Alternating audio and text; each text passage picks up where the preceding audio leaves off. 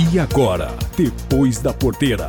Olá, eu sou Tchelle Bairros e este é o Agroempreender, uma coluna semanal que fala de empreendedorismo no meio rural, mostrando quem está empreendendo e como.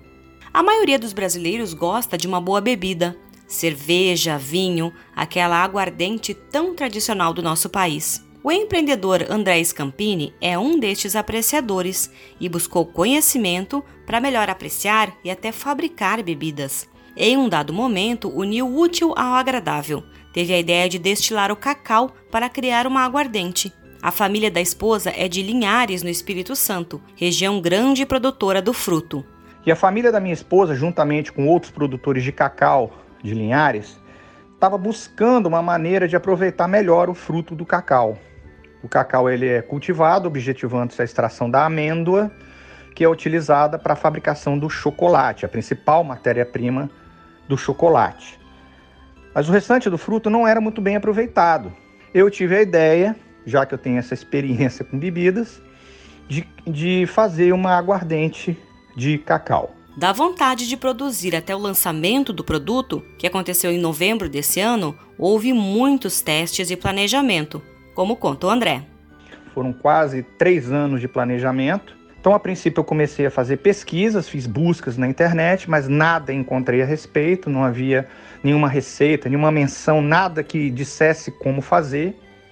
Cheguei a consultar pesquisadores da área do cacau, mas ninguém sabia me dizer nada a respeito do processo. E aí eu, então eu fiz algumas análises, alguns testes, alguns estudos até que eu cheguei na receita. O aproveitamento do fruto para a fabricação da aguardente mostra a sustentabilidade do negócio, desde o plantio até a geração de renda para os trabalhadores rurais. É, ela é parte do, do, do que nós estamos fazendo. Então eu posso citar, por exemplo, os sistemas de plantio típicos do cacau. Como a bebida está aproveitando matéria-prima que antes era descartada, isso está dando ao produtor do cacau uma oportunidade de ter uma renda extra, uma renda a mais. E também o trabalhador do campo, ou a família dele, pode extrair essa matéria-prima e vender para a gente, para a gente produzir a bebida. O André é da área de TI, Tecnologia da Informação e sempre foi uma pessoa inovadora que gosta de tentar coisas novas. E essa experiência em grandes companhias trouxe ensinamentos para aplicar no negócio. Então a importância de você se cercar de uma equipe realmente engajada no, no teu projeto, que acredita na tua ideia. A questão de, de você pensar na qualidade do teu produto, você se comprometer com a qualidade do teu produto. É claro que ser empreendedor no Brasil requer muita persistência no sonho. O André afirma que é um desafio enorme, mesmo com a aprovação da Lei de Liberdade Econômica, que facilitou um pouco as coisas.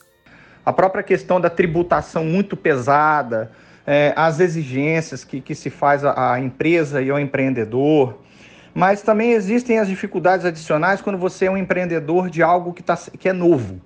Então você tem uma, uma dificuldade muito grande para conseguir é, é, encaixar o teu produto é, num ambiente que não sabe o que é aquilo, que nunca viu aquilo antes. O empreendedor diz que não se arrepende de nada nessa trajetória de quase três anos, porque tudo foi muito bem planejado para ser executado. Porém, essa jornada pode ser bem solitária. Sim, se eu tivesse que repensar alguma coisa, teria me preparado um pouco melhor para essa jornada solitária da inovação. Teria me preparado é, talvez psicologicamente. Teria talvez é, me preparado para poder passar melhor a minha ideia para as pessoas. Para finalizar, o André reforça que o empreendedor precisa cumprir uma série de etapas para ter sucesso. Primeira coisa é você tem que ter muita fé e muita determinação no que você está fazendo. Conte com o descrédito e a desconfiança das outras pessoas. Isso vai acontecer, mas isso não pode deixar esmorecer. A segunda etapa é você planejar criteriosamente o seu negócio. E ouça conselhos de outras pessoas experientes. Ouça conselhos de pessoas que são conhecedoras em suas respectivas áreas. Não desvie mais o foco. Essa foi a história do André, da Aguardente de Cacau, que já está no mercado. E eu sou Thierry Bairros, este foi o Agroempreender desta semana. Gostou do conteúdo e quer participar? Manda um e-mail para programa agroempreender.gmail.com. Até semana que vem. Tiele Bairros, do Agroempreender, especial para o Depois da Porteira. Esse foi o Depois da Porteira. O agronegócio em destaque.